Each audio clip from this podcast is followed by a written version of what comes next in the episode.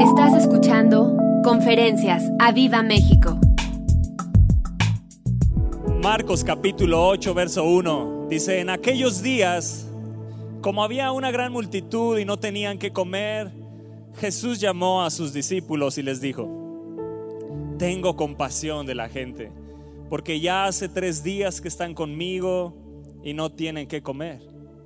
Y si los enviaren ayunas a sus casas, se desmayarán en el camino, pues algunos de ellos han venido de lejos. ¿Cuántos han venido de lejos hoy? ¿Qué tan lejos? Ah, bueno, algunos sí vienen de, de otras naciones, pero los que viven aquí en la ciudad, vale la pena, ¿verdad? Vale la pena, ¿verdad? Si los reyes se movieron 1600 kilómetros para ver al niño, adorarlo y regresarse, yo digo, wow, Señor, danos el corazón de esos reyes, de esos magos, de esos sabios de Oriente, ¿no?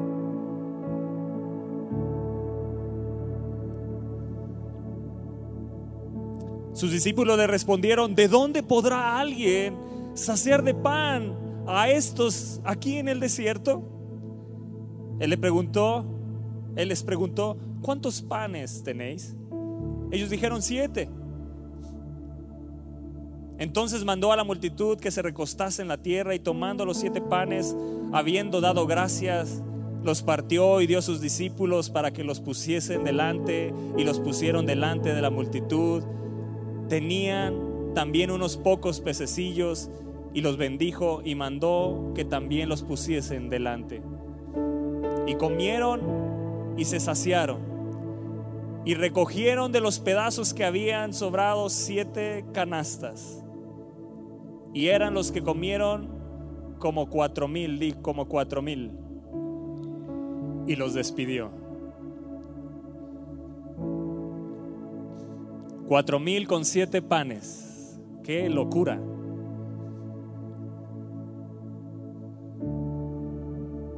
¿No te revienta la cabeza la palabra de Dios? Siete panes entre cuatro mil. Dice que había una gran multitud y no tenían que comer. Yo no sé si has pasado escasez. Yo no sé si hoy te sientas en escasez. Pero dice que Jesús mirándoles, y hoy te mira porque hoy estás deseoso de saber más de Jesús, ¿verdad? Hoy, hoy estás aquí porque deseas comer de la boca de Jesús el pan que sale de su boca, la palabra de Dios, Él es el pan de vida. Y yo sé que vienes con hambre a pesar del frío y las circunstancias, sea como sea, estás aquí porque tienes hambre de Él. Tenemos hambre de Jesús. Yo quiero pensar que estamos aquí porque tenemos hambre de Él. Yo no vengo nada más por venir, yo no quiero adorar por adorar, yo no quiero alabar por alabar, yo no quiero sentarme por sentarme. Si está Jesús aquí, algo me tiene que suceder, algo tiene que transformarse dentro de mí. Y dice que al ver la multitud, hizo, tengo compasión de la gente. Wow, ¿no te gusta el corazón de Jesús? Yo creo que tenemos un reto en este 2020, aparte de los retos que nos pongan nuestros pastores, pero creo firmemente que debemos de crecer y pedirle al Espíritu Santo que crezcamos en compasión. Dice que tuvo compasión de la gente porque ya hacía cuántos días que estaban con él.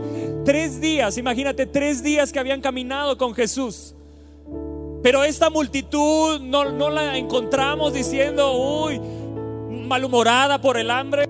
No, no, la escuchamos quejándose, no la escuchamos murmurando, no, no, no escuchamos hablándole o hablando en contra de Jesús o peleándose entre ellos por el hambre. Era más el hambre espiritual que esta gente tenía que la misma hambre física. Porque el hambre espiritual cuando, cuando no cesa, cuando está ahí ardiendo dentro de ti, puede opacar aún tus necesidades físicas y aquello que necesitas real, eh, que, que, que, son tus necesidades del día a día. Pero la verdadera hambre es la que debemos de tener ardiendo en nuestro corazón, porque aquella que es física, aquella que es del día a día, Jesús tiene compasión de nosotros y Él te dice, no te preocupes, yo tengo las maneras de suplir aquello que te hace falta. Pero cuando nuestra hambre física opaca nuestra hambre espiritual, ahí sí perdemos y nos encontramos en una verdadera crisis y en un gran problema. Y dices que estaban, llevaban tres días que estaban con Él. Y es a los que están con Jesús, es a los que quieren estar con Jesús, que Él va a suplir sus necesidades de una forma sobrenatural. ¿Habrá alguien que lo crea aquí? ¿Cuántos desean caminar con Jesús? Mucho más en este 2020, mucho más cerca, no despegarse ni un momento. Donde haya una reunión, cancelaré mis reuniones, las que tenga, por estar con Jesús. Ah, ya no los escuché tan emocionados.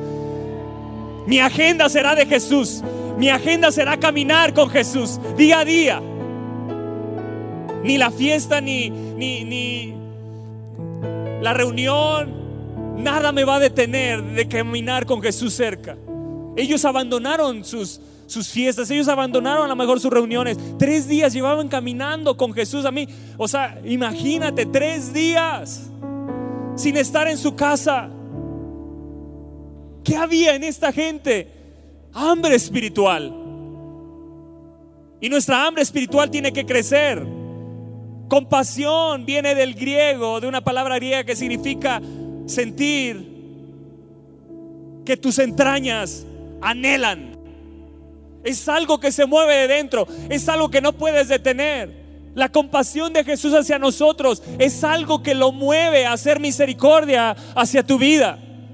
Gracias Jesús por tener compasión de nosotros, aún a pesar de que nosotros somos malos, aún a pesar de que nosotros somos pecadores, aún a pesar de nuestros errores y fallas, tú sigues teniendo compasión y misericordia de nosotros. Amén.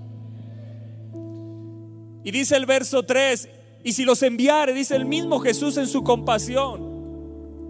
Dice, si yo los regreso, ahorita ellos no se dan cuenta de su hambre porque tienen un hambre espiritual por lo que está saliendo de mi boca, de mis enseñanzas, pero si en un momento yo los regreso así a sus casas en ayunas, que dice se desmayarán en el camino, pues algunos de ellos han venido de lejos. Esa es la gracia de Jesús. Todo el que se acerca a Jesús no regresará igual.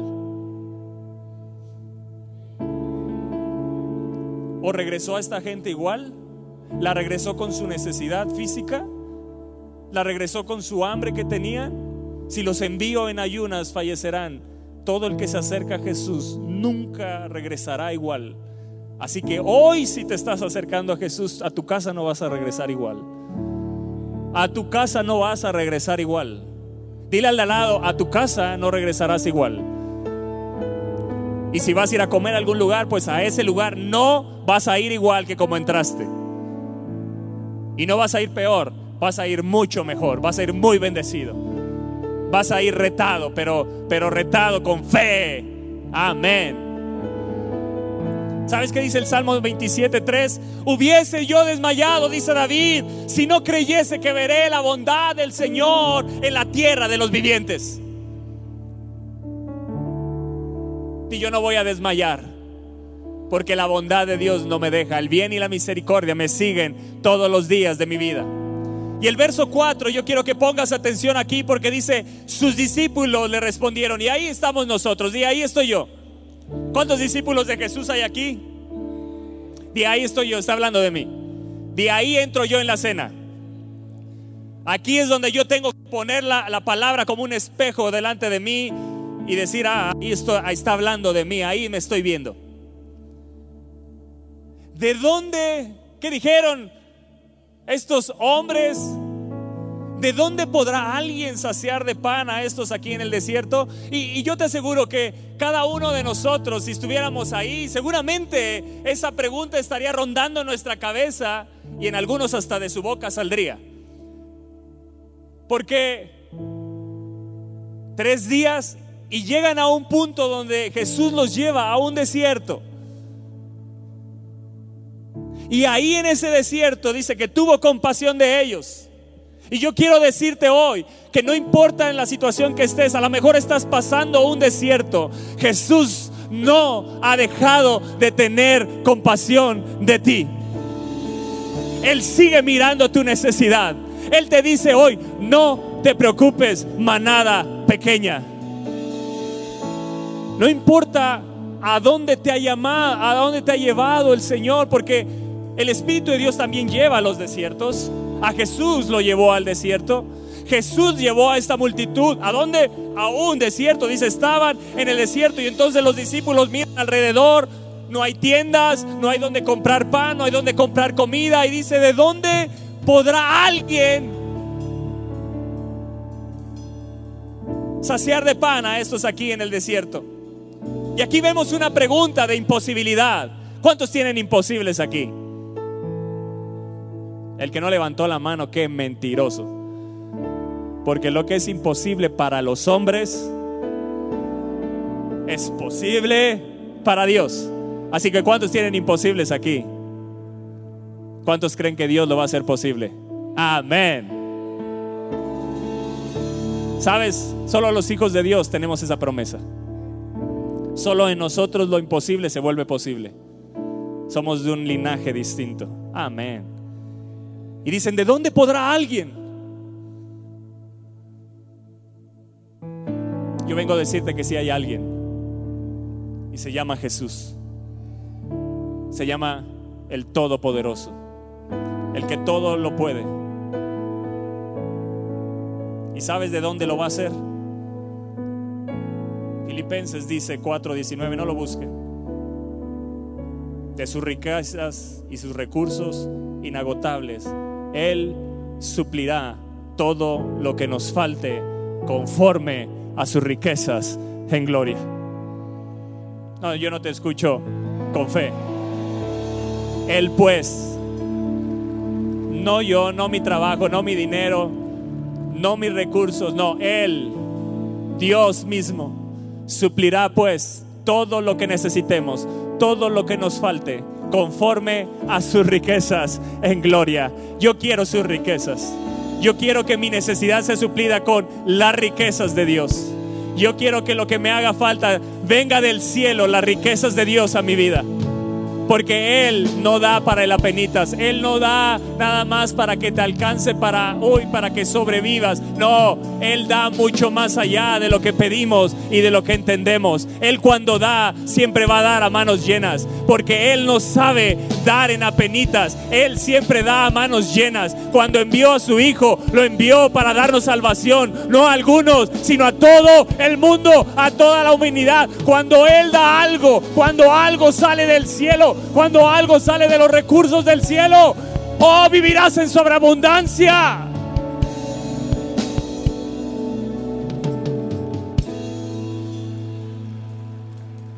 ¿De dónde podrá alguien? Sí, hay alguien. Se llama Jesús y está con nosotros. Camina con nosotros. No nos ha dejado. Él tiene compasión de su iglesia. Él tiene compasión de su rebaño. Ahí estamos nosotros, aún en nuestras dudas, aún en nuestras eh, preguntas que tenemos, nuestras cuestiones. Ahí Él está para respondernos y decirnos, yo estoy aquí. Traigan los panes. ¿Cuántos panes hay? Mientras tú y yo preguntamos, ¿de dónde podrá alguien? Jesús, ¿sabes qué dice? ¿Cuántos panes hay? Mientras tú sigues preguntando, ¿de dónde Dios va a hacer? ¿De dónde alguien podrá sacarme de esta situación? ¿Cómo le hará Dios? No veo por dónde. Jesús no te responde, tu pregunta te dice, ¿qué es lo que tienes? ¿Qué es lo que tienes? Porque cuando piensas que no tienes nada, empiezas a mirar y dices, no importa que sea poco o mucho, siempre hay algo que puedo poner en las manos de Jesús. Jesús no responde las preguntas de dudas o de imposibilidad. Te lleva a creer siempre. Te lleva a un nivel de fe. Jesús les dice, ¿cuántos panes tienen? ¿De dónde podrá alguien saciar de pan a estos aquí en el desierto? Y Jesús pregunta, ¿cuántos panes tienes, iglesia? ¿Cuántos panes tienes, hombre, mujer que estás aquí, joven? No debemos de pensar en lo que nos falta tanto como en lo que ya tenemos. ¿Alguien está de acuerdo conmigo? Tira al lado, no debemos de pensar tanto en lo que nos falta. ¿De dónde podrá alguien sino que en lo que ya tenemos? ¿Cuántos tienen algo que ofrecer aquí? Todos. Y el que no levantó la mano, codéalo y dile, levántala porque te vas a dar cuenta que si tienes algo de parte de Dios que Él te ha dado y que siempre tendrás para dar. ¿Sabes? Estos dos pasajes, estos dos versos, ¿de dónde podrá alguien saciar de pan a estos aquí en el desierto? Y cuando Jesús contesta, y a Él les contesta con una pregunta. Él te contesta tus imposibilidades con una pregunta que va a motivar tu fe, que desata la fe dentro de ti. ¿Cuántos panes tenéis? Y ellos dijeron, siete. Ahí está, sí tienen. Si hay alguien que me está entendiendo aquí. Tú eres el recurso de Dios en sus manos para suplir la necesidad de una multitud. Tú eres el recurso de Dios en sus manos para suplir la necesidad de una multitud. Yo creo que Dios me va a usar para las naciones, porque soy un recurso de Dios en sus manos. Se ha profetizado sobre mí, yo lo creo, yo lo tomo. Hay algo que tengo para dar. Jesús nos está diciendo, tenemos para saciar a todos. Jesús te está diciendo, ¿cuántos panes tienes? Y ellos dijeron, hay siete. Hay siete personas entendidas dentro de la multitud que trajeron lo que había. Hay siete, Jesús. Y eso es lo que marca la diferencia entre los que tienen fe y los pesimistas. Estos dos versos nos llevan a sacar el pesimismo de nuestro corazón. Porque seamos sinceros, ¿cuántas veces hemos preguntado, ¿de dónde podrá? Cuando tenemos al Dios Todopoderoso, ¿cómo que de dónde? De sus recursos. Claro, si yo me miro a mí, es imposible que yo pueda saciar, satisfacer ni siquiera a mi propia esposa y mi familia, pero cuando el amor de Dios viene, entonces tengo algo para darle a mi esposa y a mis hijas y entonces satisfacer la necesidad que ella tiene y mis hijas tienen. Cuando miro los recursos que hay, cuando miro los recursos que hay en el cielo, cuando miro el Dios que tengo, cuando miro el Dios todopoderoso que está con nosotros, y dejo de mirar las noticias y dejo de mirar esas noticias pesimistas y fatalistas que tratan de matar tu fe dentro de ti y empiezas a mirar la palabra de Dios y empiezas a mirar pasajes como estos donde ves que antes de que después de que cuando sucedió esto antes ya habían alimentado cinco mil y aún en el camino puede volver a haber dudas en nuestro corazón y podemos volver a preguntarnos de dónde ¿Cómo que de dónde no vieron cómo alimenté a cinco mil y sobraron doce cestas? Pero Jesús con su compasión y su ternura siempre se detiene para volver a alentar tu fe de nuevo, aun cuando tienes dudas, aun cuando sabes, no sabes para dónde ir, aun cuando ves todo imposible, Él se detiene y te dice, ¿cuántos panes tienes? Recuerda que siempre hay algo que puedes ofrecerme. Yo no te estoy diciendo que con lo que tienes vas a satisfacer a todos, pero si lo pones en mis manos, lo que está en mis manos, hay un poder sobrenatural que puede satisfacer toda una multitud y no más. Y no solo eso, sino que tengo para sobreabundar y que sobren siete canastas llenas.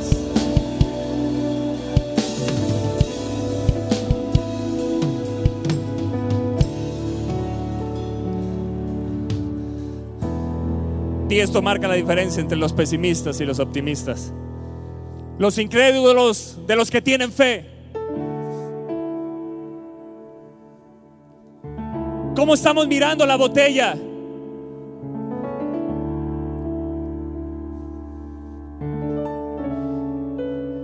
¿Estás mirando lo que le falta o estás mirando lo que tiene? O vemos la botella medio llena o la vemos medio vacía. Esa es la diferencia. yo puedo mirar esta botella que todavía hay agua para satisfacer mi sed. No mires lo que te hace falta. Ofrécele a Dios lo que tienes. Qué buena palabra para cerrar el año, ¿no? Y poder entrar un 2020 diciéndole, Señor, yo no voy a retenerte nada. Habrá alguien que pueda levantar la mano aquí y diga, Señor, yo no te voy a retener nada. Porque cuando estamos mirando lo que nos falta, entonces retenemos. Cuando estamos mirando aquello que nos falta, no miramos lo que tenemos y entonces retenemos. Y entonces eso nos lleva a pobreza. Jesús está alentando tu fe hoy, iglesia, para decirte cuántos panes tienes y los pongas en sus manos. Entonces dice que mandó a la multitud que se recostasen. Oh, hijo, qué impresión. Jesús es, wow, te amo.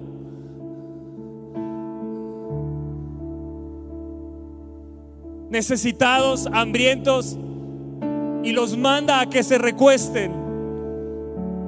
Y tomando los siete panes, los pusieron en sus manos.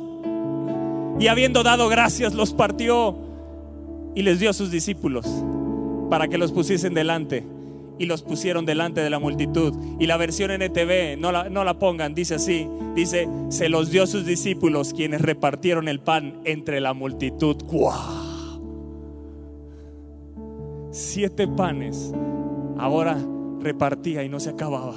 Yo me imagino, imagínate los discípulos de las manos de Jesús tomando el pan, llevándolo y volteaban y cómo, no se y se multiplicaba en las manos de Jesús y seguían pasando y veía que ya iban mil y seguía pasando, iban mil doscientos, mil cuatrocientos, mil quinientos y en las manos de Jesús se seguía multiplicando y no se agotaba el pan y, y los siete panes ya habían desaparecido, seguía, seguía y seguía fluyendo hasta que vieron que todos estaban llenos. Y en las manos de Jesús seguía multiplicando. Ah, se saciaron y empezó a llenar cestas. Empezó a llenar las cestas. Empezó a llenar las cestas. Y empezó a llenar las cestas. ¿Pudo haber llenado más de siete? Sí. Pero lo que te quiero decir hoy es que un pan en las manos de Jesús se va a transformar en una cesta llena. Y quítate de la mente los números, como si con 12 panes fueron 5 mil, con 7 4 mil. No, no, no, no te estoy hablando de números, te estoy hablando del poder sobrenatural de Dios para multiplicar. ¿Por qué 7? No lo sé. ¿Por qué sobraron 12? No lo sé. Solo sé que, se, que comieron, se saciaron, se llenaron y sobró. Eso es lo que sé. Lo que sé es que hay un poder sobrenatural en las manos de Jesús. Y Él está conmigo. Y Él tiene compasión. Y me está retando en este año a no retenerle nada.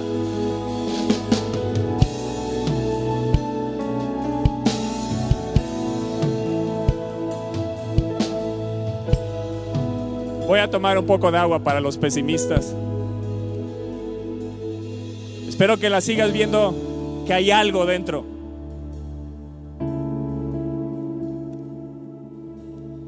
Como miras la botella.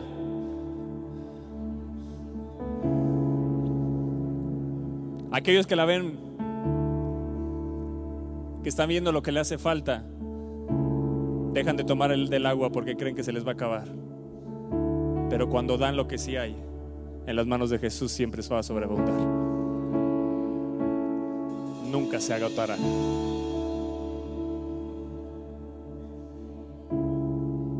Y yo voy a tener una actitud de fe en este 2020. Dice que mandó que se recostaran en tierra. ¿Sabes qué es lo que no te hace descansar, iglesia? Hombre, mujer que estás aquí. ¿Sabes lo que no te hace descansar? Lo que le ha retenido a Dios.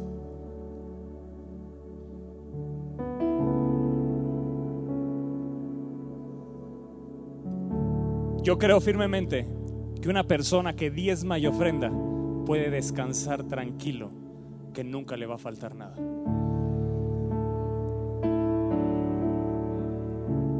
Una persona que tiene misericordia con otros, que da su amor a otros, puede descansar tranquilo, que el amor de Dios y la pasión de Jesús nunca faltará en su corazón. No puedes descansar porque no tomas hoy una decisión firme y le pides al Espíritu Santo que te muestre qué es lo que le ha retenido.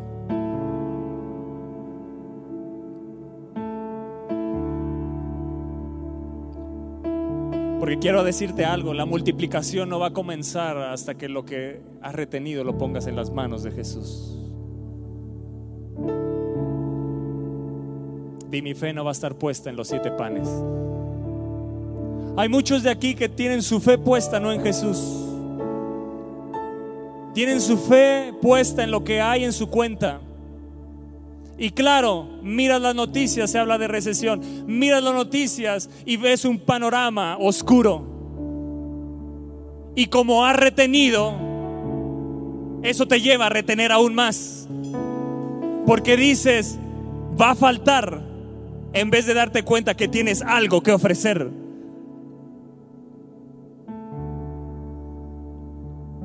Y entonces no puedes descansar ni recostarte pero cuando los panes los pusieron en Jesús, cuando los pusieron en sus manos, fue entonces que mandó y los recostó.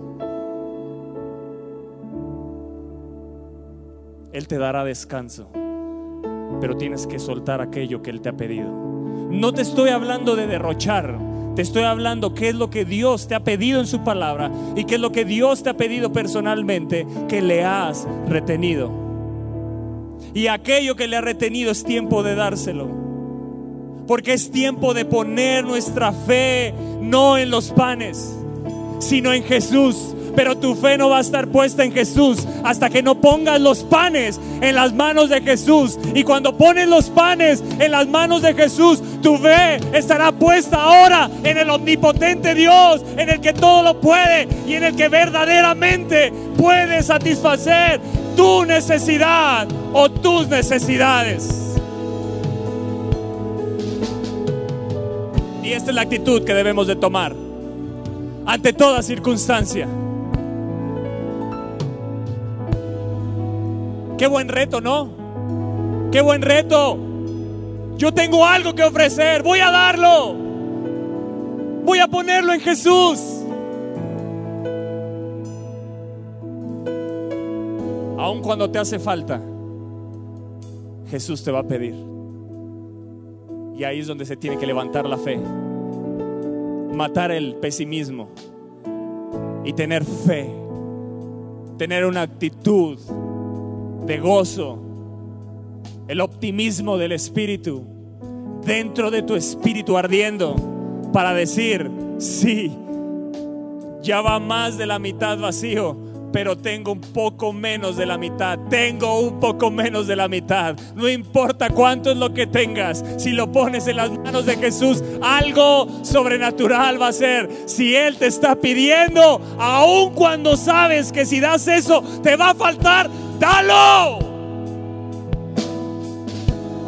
No tengas miedo, no tengas temor, porque Él tomará los panes, dará gracias, los partirá y va a satisfacer tu vida de una forma sobrenatural.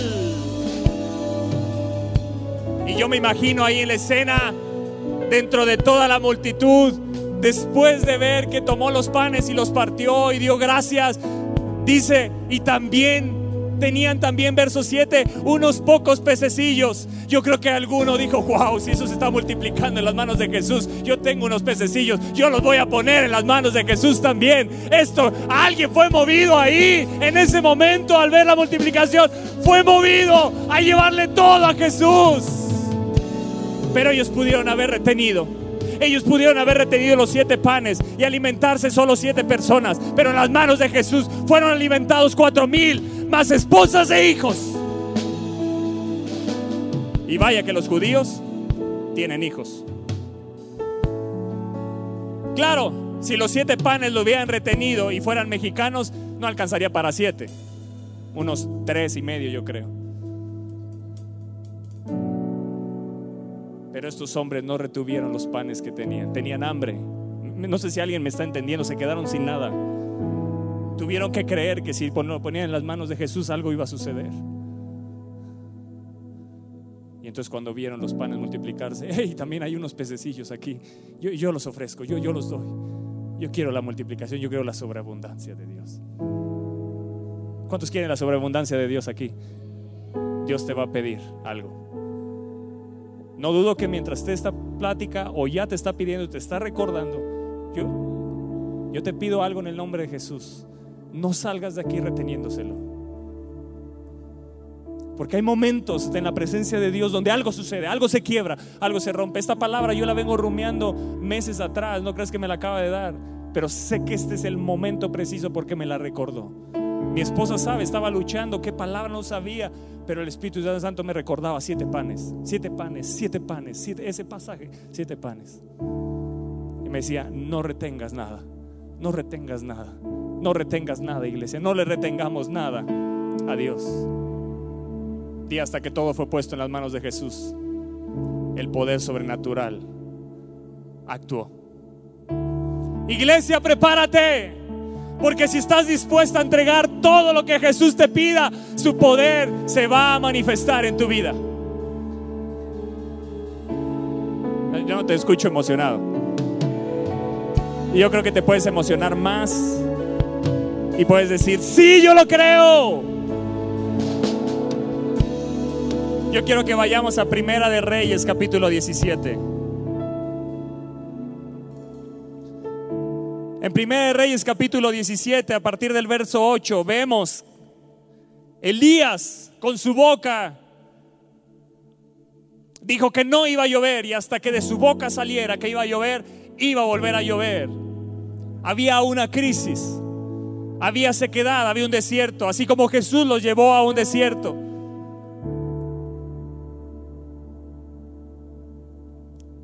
Y vemos en los primeros versos del capítulo 17 cómo el profeta Elías, su necesidad fue suplida de una forma sobrenatural. ¿Beberás del arroyo de Kerit?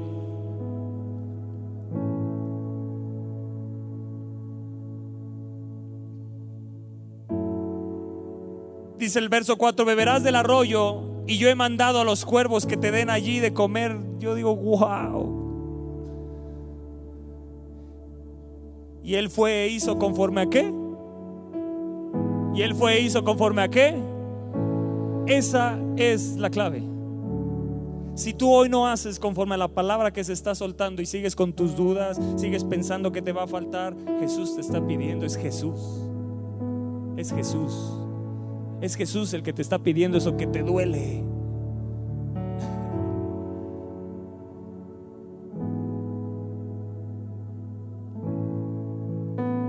Eso que sabes que si lo das te va a hacer falta. Es Jesús.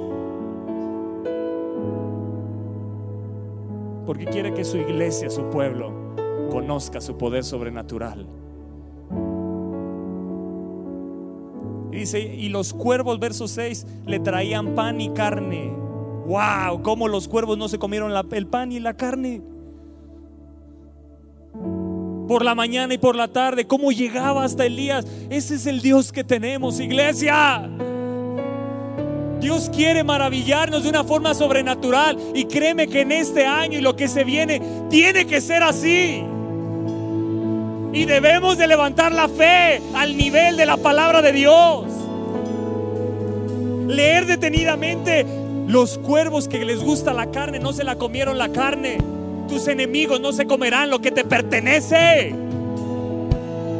Tus enemigos no se comerán lo que te pertenece. Aún a tus enemigos lo usará Dios para traerte y satisfacer tu necesidad. Yo lo creo. Sucedió con Elías y sucederá con su iglesia. Sucederá conmigo. Sucederá en mi casa. Sucederá con nosotros. Hay alguien que lo crea aquí. Y luego dice, el verso 7 dice, pasados algunos días se secó el arroyo porque no había llovido sobre la tierra. Verso 8. Y yo, yo sí quiero que ahí me ayuden los de medios poniéndola en la NTV. A partir del verso 8, si me ayudan allá arriba. Todavía no. Sí, ahí está. No. Sí. Dice, luego el Señor dijo a Elías, di el Señor dijo, di había una palabra, como hoy está viendo una palabra. Le dice, vete a vivir a la aldea de Sarepta, que está cerca de la ciudad de Sidón. Jezabel era de Sidón. Yo le he ordenado, ve lo que dice Dios, yo le he ordenado a una viuda de allí que te alimente. En la Reina Valera dice que te sostenga. ¿Sí dice así? Que te sustente. Verso 10. Elías se dirigió a Sarepta y cuando llegó a las puertas del pueblo, vio a una viuda juntando leña y le dijo, o sea que llegó Elías con la viuda.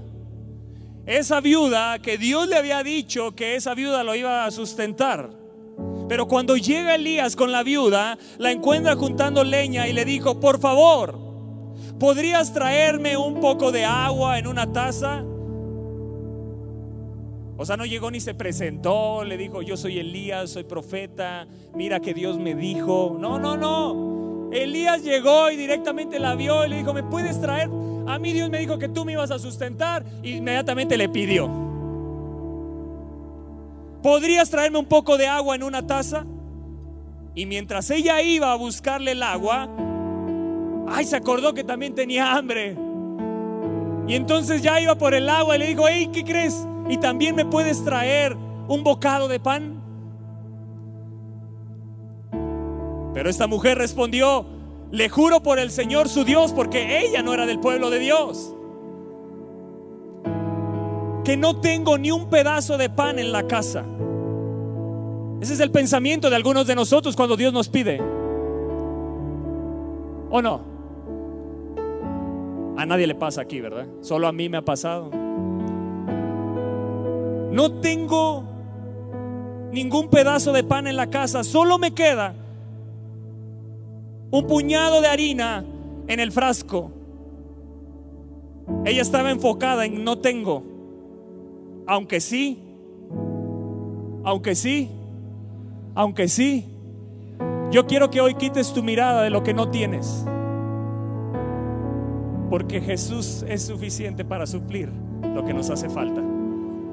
Su poder es suficiente para suplir lo que a ti y a mí nos hace falta. Solo tengo, solo me queda un puñado de harina en el frasco y un poquito de aceite en el fondo del jarro. Y estaba juntando algo de leña para preparar una última comida. Y después mi hijo y yo moriremos. Pensamientos fatalistas son los que tienes que quitar de tu mente. Esta mujer cuando llega el profeta tenía pensamientos que fatalistas. Claro, ella estaba mirando la situación, seguramente estaba mirando a su alrededor muerte. Seguramente vecinos de ellas estaban muriendo por la escasez y la crisis. Y eso invadió su mente y su corazón a tal grado que dijo, solo nos queda esta comida y la íbamos a hacer y después de eso morirnos. Ella veía lo que tenía materialmente en sus manos, pero no veía lo que Dios quería darle. Y yo quiero decirte, hay algo que Dios quiere darte, iglesia, que es más grande de lo que tú crees. Lo que Dios está a punto de hacer en tu vida, si no le retienes lo que Él te pide, hay algo que Él quiere hacer. Por eso hoy Jesús está delante de ti hoy diciéndote, dame, dame lo que tienes. ¿Cuántos panes tienen?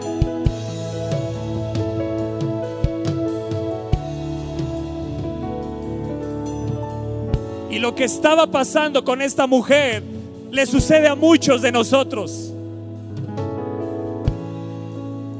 Que guardan en su mano lo poco que tienen por el temor a quedarse sin nada. Te lo vuelvo a decir, esto nos pasa a muchos de nosotros porque guardamos en nuestra mano lo poco que tenemos por el temor de quedarnos sin nada. Porque lo olvidamos y desconocemos muchas veces que cuando soltamos lo que tenemos en las manos de Dios, Dios pone en ella mucho más de lo que le damos.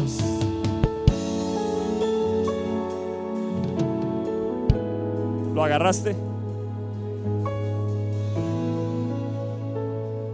Escúchame bien.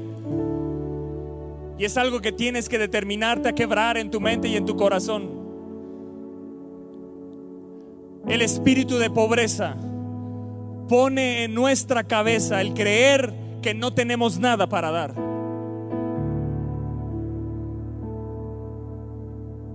Y yo echo fuera el espíritu de pobreza.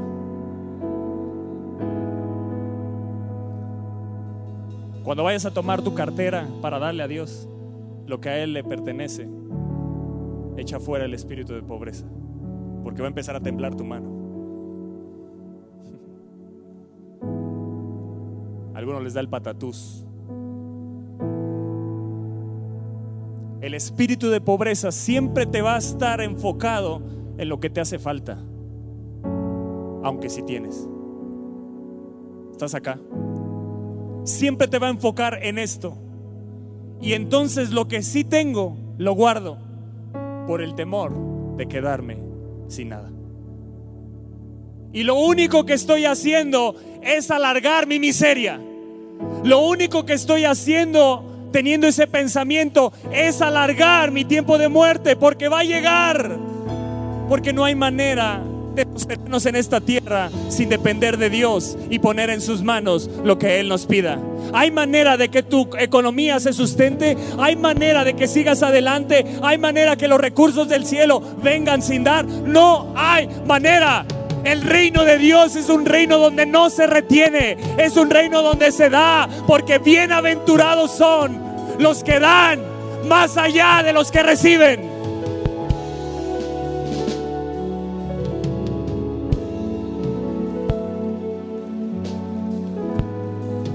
Espíritu Santo, dile, Espíritu Santo, arranca de mi mente ese pensamiento de mi corazón y de mi mente. Yo echo fuera el espíritu de pobreza hoy. En el nombre de Jesús. Dile al de lado la manera de ver la multiplicación de Dios en nuestra vida. Nunca será. Dile, nunca será reteniendo sino dando. Amén. Amén. Amén. Amén.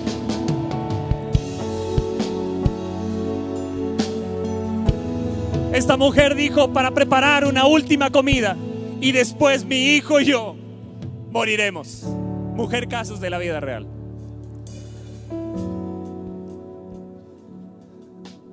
El retener, escúchame bien iglesia, el retener inunda nuestra mente de pensamientos fatalistas. Cuando tú mires en la tele escasez, Dios te está diciendo, dame. Y entonces vas a mirar diferente las noticias. Porque aquí hay buenas noticias.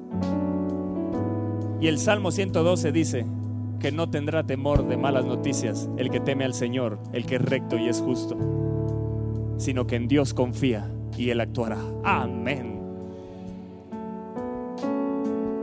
Hay buenas noticias cuando prende la radio. Hay buenas noticias cuando prende la televisión. Cuida tu corazón, porque del a la vida. Cuida tu corazón de ser inundado de los pensamientos del mundo y de las voces satánicas que están rondando la tierra y dejar de mirar las voces, la voz de Dios en su palabra y la voz del Espíritu que resuena siempre dentro de nosotros, que nos dice continuamente y da testimonio que somos hijos de Dios. Eso nos habla de que nunca nos faltará nada. Eso habla de que siempre Él dará mucho más abundantemente de lo que hemos pedido y de lo que entendemos. hay una voz que dice, no he visto justo desamparado, ni su simiente que mendigue pan. Hay una voz que tiene que resonar más fuerte en tu corazón que la voz fatalista que está soltando Satanás en el mundo. Y tienes que cuidar tu corazón, iglesia, porque puedes venir con un corazón contaminado aquí y cuando Jesús te pida vas a retener.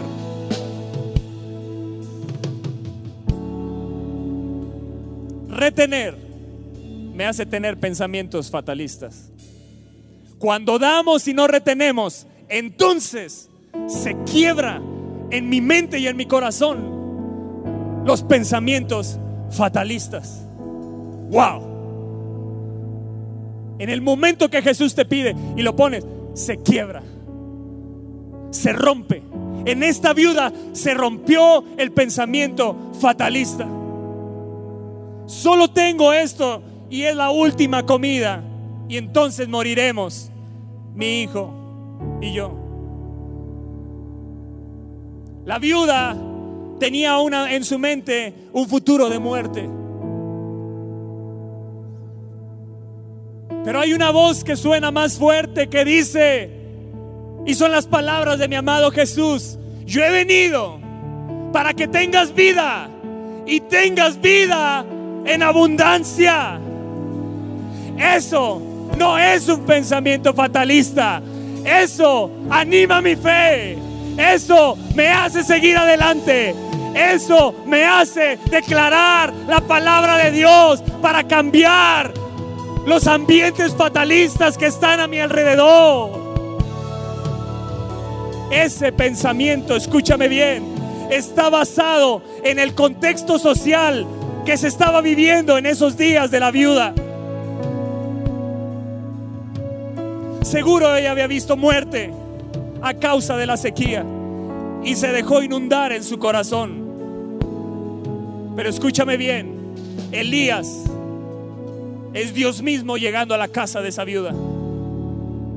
Y Dios llegó a esta mujer por medio de Elías cuando para ella todo estaba terminado. ¡Wow! Así que Dios nunca llegará tarde a nuestra vida. Lo curioso es que aún cuando ya es el último momento, cuando ya sabes que se te va a acabar todo, aún eso que te queda te lo va a pedir. ¡Wow! Está bien loco esto. Está impresionante. Ya se iba a morir, era su último bocado y Dios se lo pide. ¡Wow! Te revienta la cabeza la palabra de Dios.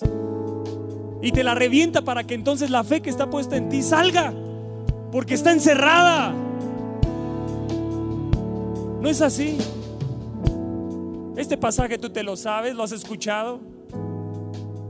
Pero este pasaje es para movernos en él, para actuar en él. Y para lo que vemos, más que nunca debemos de darle a Dios y no retenerle. Di Dios nunca llegará tarde a mi vida.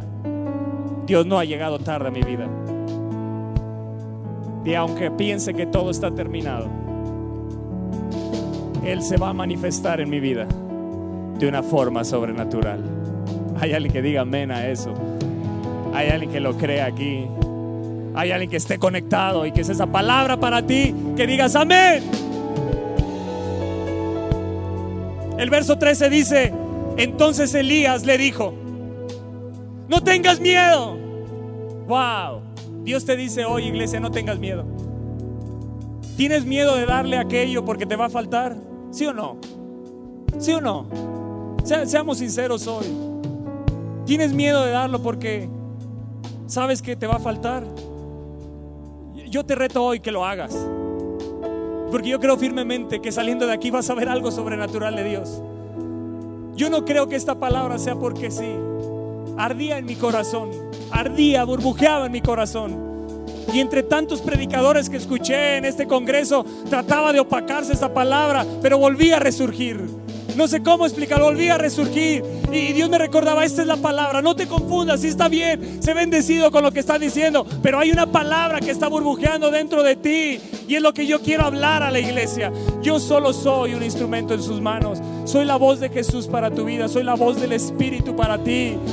Es Él animándote, no es Toño Fonseca, créemelo. Es Él animándote, no le retengas. Estás batallando ahorita con pensamientos fatalistas, yo lo sé. Estás luchando, me va a faltar, ¿cómo le voy a hacer? Si Jesús te lo está pidiendo, dalo.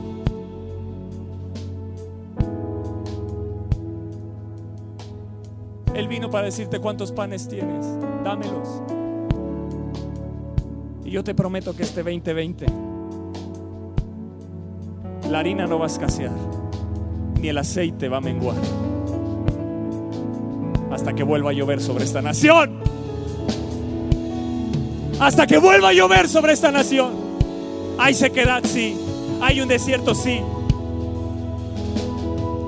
Pero no va a faltar sobre nosotros. No va a faltar sobre nosotros. No va a faltar sobre nosotros. No va a faltar sobre nosotros. No va a faltar sobre nosotros, pastores. No va a faltar sobre esta casa. Yo creo que esta casa es entendida de lo que dice la palabra, de lo que Jesús habla a su iglesia. No tengas miedo, fue lo primero que le dijo Dios a esta mujer. Es mi última comida y estoy para morirme, hacerla y morirnos, mi hijo y yo. Y lo primero que le dice, no tengas miedo. Y es lo que Jesús quiere retumbar en tu corazón hoy. No tengas miedo. No tengas miedo de darme los siete panes. No tengas miedo de darme esos pececillos. Yo sé que si te los quedas, vas a saciar tu hambre pero solo será un momento. Yo te estoy hablando de que no faltará en tu vida en todos los días que camines sobre esta tierra. Yo te estoy hablando de algo que nunca has visto. Yo te estoy hablando algo que te va a sobrepasar tu pensamiento.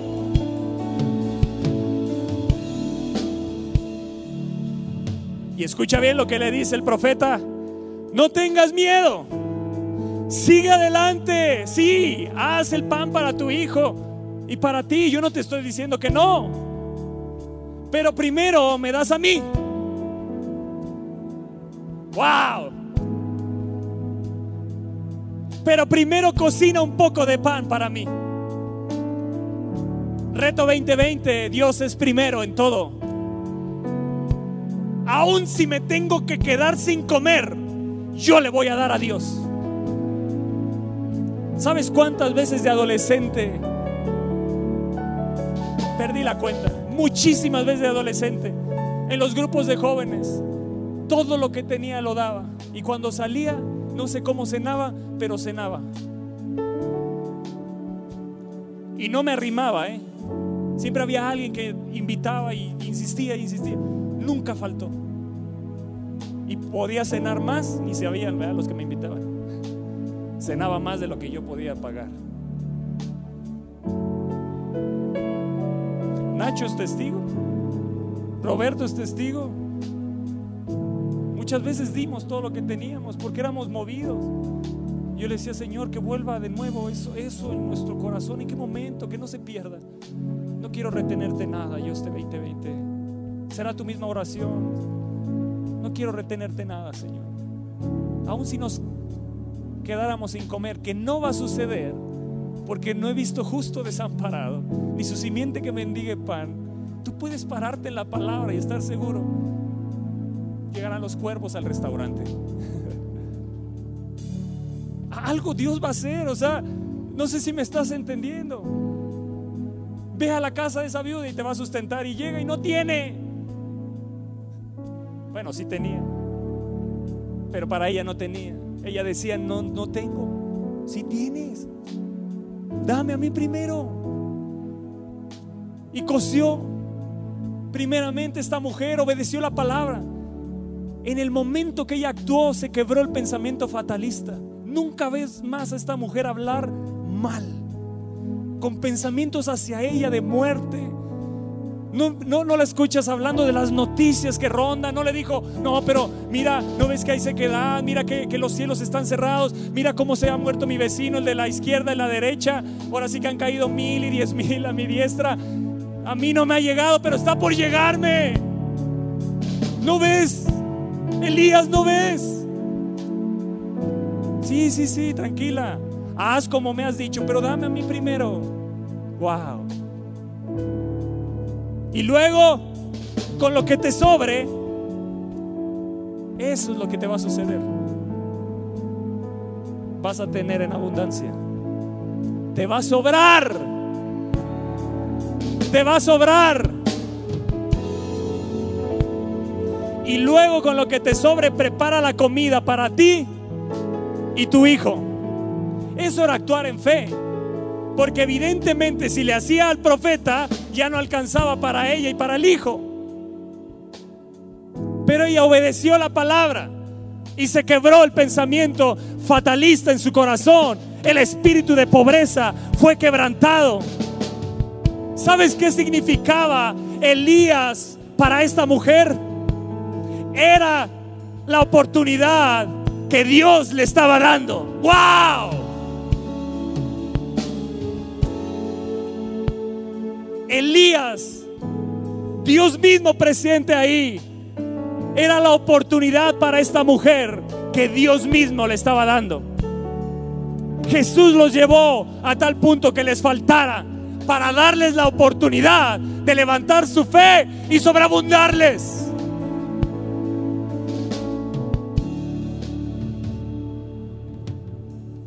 Era Dios diciéndole a través de Elías, dame a mí primero hazme a mí primero. Primero cocina para mi mujer. Es Dios quien te dice, porque ha visto tu crisis y tiene compasión de ti y se ha movido hasta aquí para bendecirte.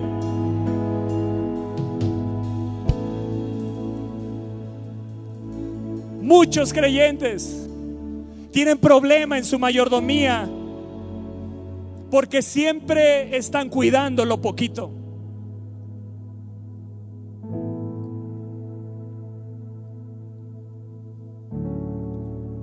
no dan sus diezmos porque piensan y viene el pensamiento de la pobreza que les va que no les va a alcanzar lo que les queda para cubrir sus necesidades y de esa forma van de mal en peor. Cuidando lo poquito y esperando así tener para dar.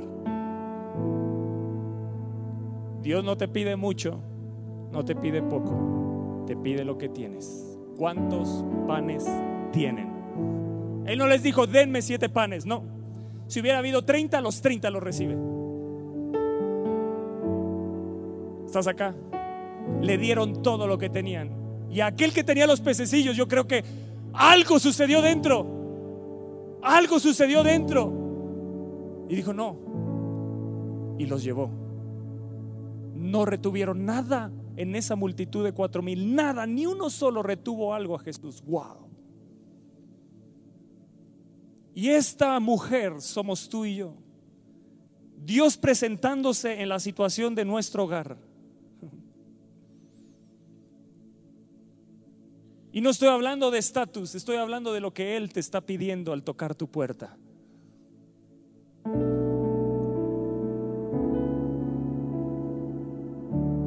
Y yo no voy a cuidar lo poquito, esperanzado para tener para dar. ¿Quieres tener para dar?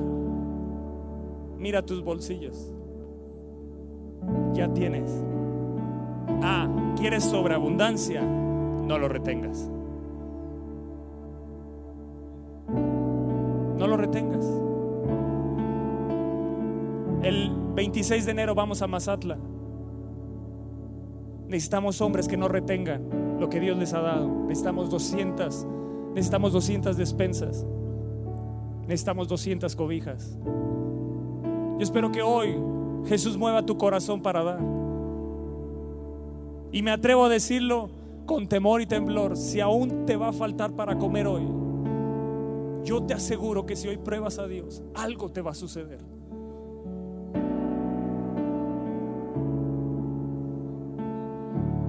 ¿Estás acá conmigo? No te estoy hablando una locura, te estoy hablando lo que dice la palabra y yo la creo y espero que tú la creas. Necesitamos 200. La última vez que fuimos llevábamos 100. Fue impresionante lo que sucedió ahí. ¿Me permiten contárselo ya ya?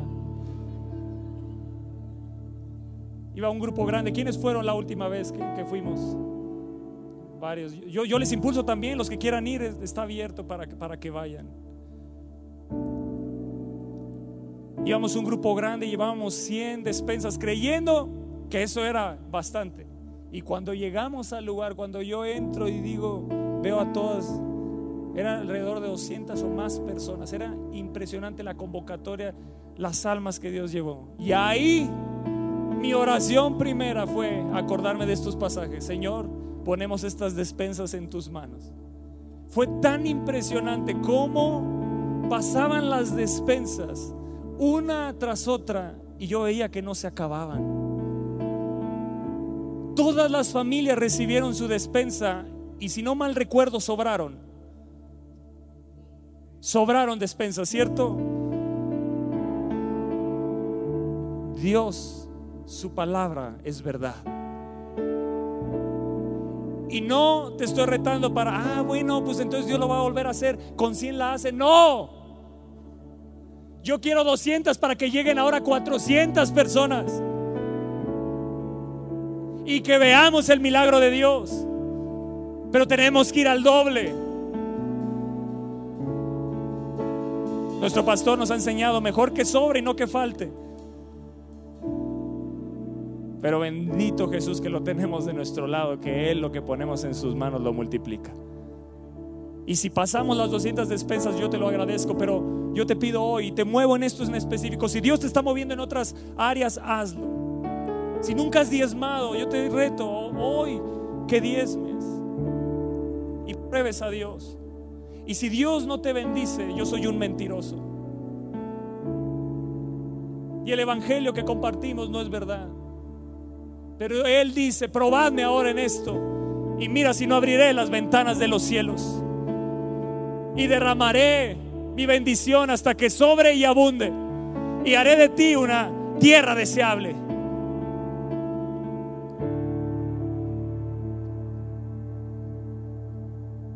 ¿Sabes qué hace Jesús?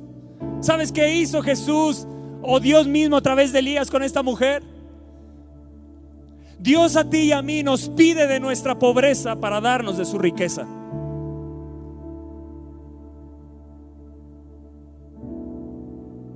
Porque la realidad es que aunque tengamos mucho, comparado con Dios seguimos siendo pobres. ¿Sí o no? Y no estoy diciendo somos pobres, no. Comparado con Dios, sus riquezas son inagotables.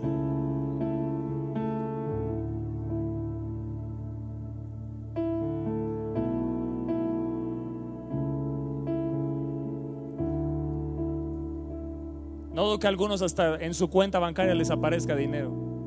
Ahí sí yo no sé cómo le va a hacer Hacienda, ¿va?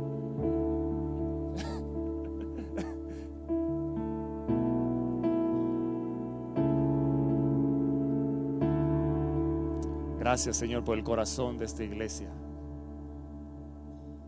Porque yo sé que estás cambiando el corazón de nuestra casa. Yo te pido que esto que están poniendo en tus manos, ellos puedan ver cómo sobra y abunda en su vida. ¿Cuántos dicen amén? Wow. Y yo no le voy a retener a Dios. Proverbios dice, 11:24 dice, hay quienes reparten y, les es añadido más. Tómalo. Dice, hay quienes retienen más de lo que es justo, pero vienen a pobreza. ¿Qué hubiera sucedido con esta mujer si hubiera retenido lo que tenía para dar?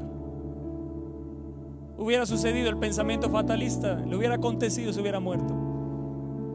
Pero al obedecer la voz de Dios, después de eso, vino una voz, una palabra, y fue esta.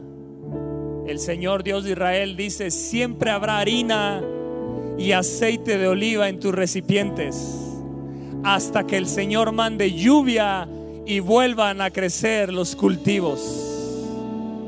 Así que ella hizo lo que Elías le dijo, y ella, su familia y Elías comieron durante muchos días.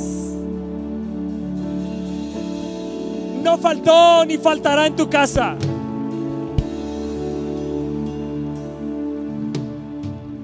Siempre había suficiente harina y aceite de oliva en los recipientes, tal como el Señor lo había prometido por medio de Elías. Amén. Iglesia, Dios no nos pide para quitárnoslo. Dios nos pide para multiplicárnoslo. Amén. ¿Sabes, ¿Sabes lo que estás haciendo? Poner en las manos de Jesús esto. Y ahora yo te reto a otra cosa que sé que no puedes ponerla en un bote, pero tienes amor para dar. Dios te ha dado misericordia. El misericordioso presta. Dios ha derramado dones en ti. Dios ha derramado talentos en ti. Y los ha retenido al Señor, ¿verdad? Le ha retenido lo que Él te ha pedido.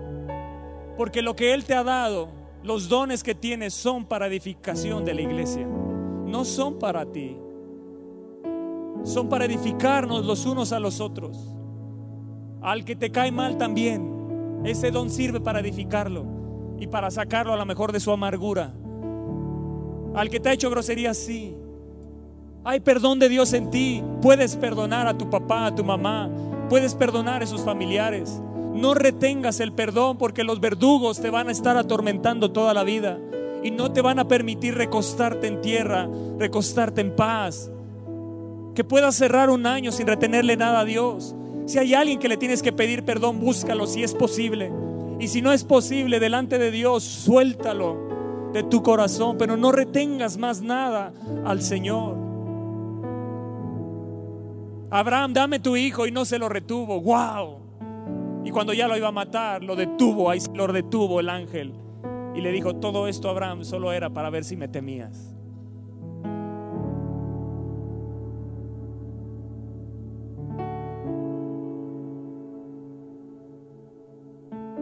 Los discípulos cuando fueron llamados no retuvieron nada, dejando sus redes y todo, le siguieron. Cuando Jesús te pide algo, nunca te faltará nada. Y no solo no te faltará, vivirás para bendecir a otros. Y Marcos cierra así el pasaje, y comieron y se saciaron y recogieron de los pedazos que habían sobrado siete cestas. Y eran los que comieron cuatro mil y los despidió.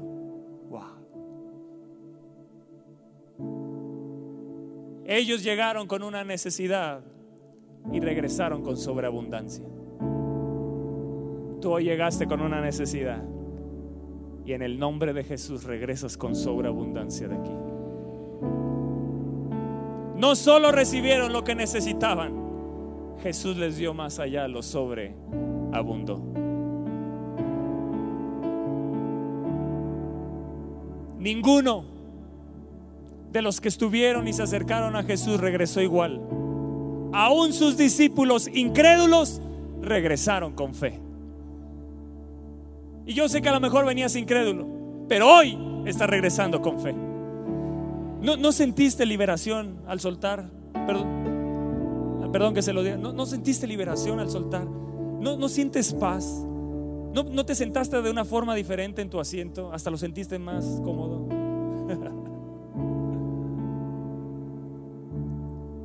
El que estaba hambriento y fue a Jesús regresó saciado en abundancia. Un pan en las manos de Jesús, iglesia, siempre se transformará en una canasta llena y repleta. mi medida no es la medida de Dios. Y me encantó esto y con esto cierro. Se habla que México está en una recesión técnica, así le llaman. Unos dicen técnica, unos dicen que ya es recesión. El gobierno evidentemente no acepta nada. Y estuve leyendo cuáles eran las causas y lo que se hablaba las causas para que una recesión se diera. Y hay tres que encontré. Una es cuando la burbuja de activos revienta, la gente instantáneamente se siente más pobre. Escucha bien, se siente más pobre. Un pensamiento, un espíritu de pobreza es el que lleva a una nación. Un espíritu de pobreza, una mentalidad lleva a una nación a una recesión y una crisis. Reducen el gasto y la demanda se va a la crisis. Hay otros que creen que las recesiones económicas son originadas por el sobreendeudamiento y creen que la gente tiene cambios repentinos en la disposición para asumir deuda y dejan de gastar. Pero esta tercera, y es lo, con lo que quiero cerrar, se dice así, una recesión económica se produce cuando los empresarios y las familias pierden la confianza dejan de invertir queriendo acumular efectivo. Como gente del reino de Dios, cuando perdemos la confianza, dejamos de invertir. Y creemos que eso que dejamos de invertir nos va a dar para toda la vida. Pero el reino de Dios, al reino que tú y yo pertenecemos, en ese reino no hay recesión. Porque los que viven en ese reino nunca retienen y siempre dan lo que Él pide. Y yo te anuncio que si no le retienes nada, hablando en plenitud, en general, todo lo que Jesús te pida, porque te pedirá diferentes cosas, si no se las retienes, puedes tener la seguridad que vivirás recostado en paz, aunque todo el tumulto alrededor te diga, hay muerte, hay inseguridad, hay violencia, falta aquí, falta allá. Vivirás con fe. Nosotros no somos de los que volvemos atrás, sino de los que tenemos fe, de los que no perdemos la confianza. Yo no voy a vivir en recesión. Yo no voy a perder la confianza y yo no voy a dejar de invertir en el reino de Dios, en el nombre de Jesús. Amén.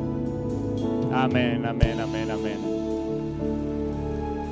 Padre, gracias. Gracias, Señor.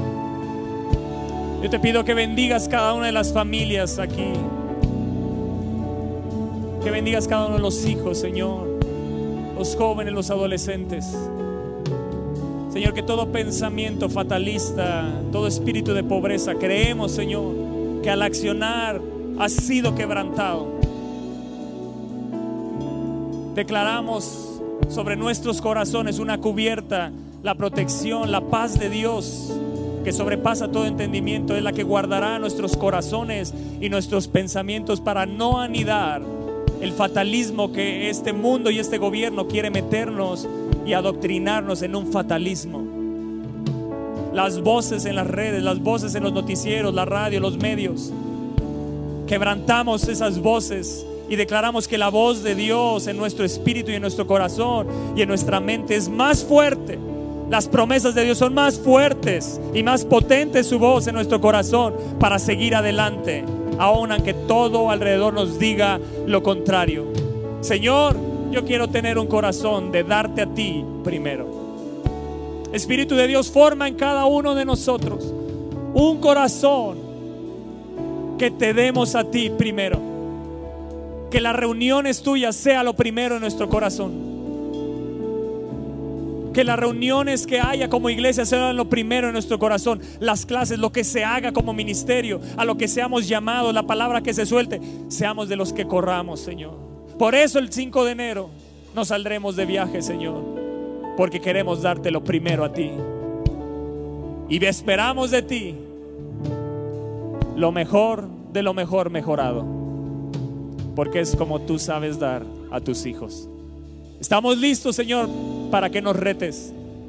teniendo la confianza firme en ti y en tus promesas, que cada reto, aunque nos incomode, nos va a llevar a tener una mente fuerte y un carácter fuerte en Cristo Jesús. En el nombre de Jesús. Amén. Espera nuestra próxima emisión de Conferencias. ¡A Viva México!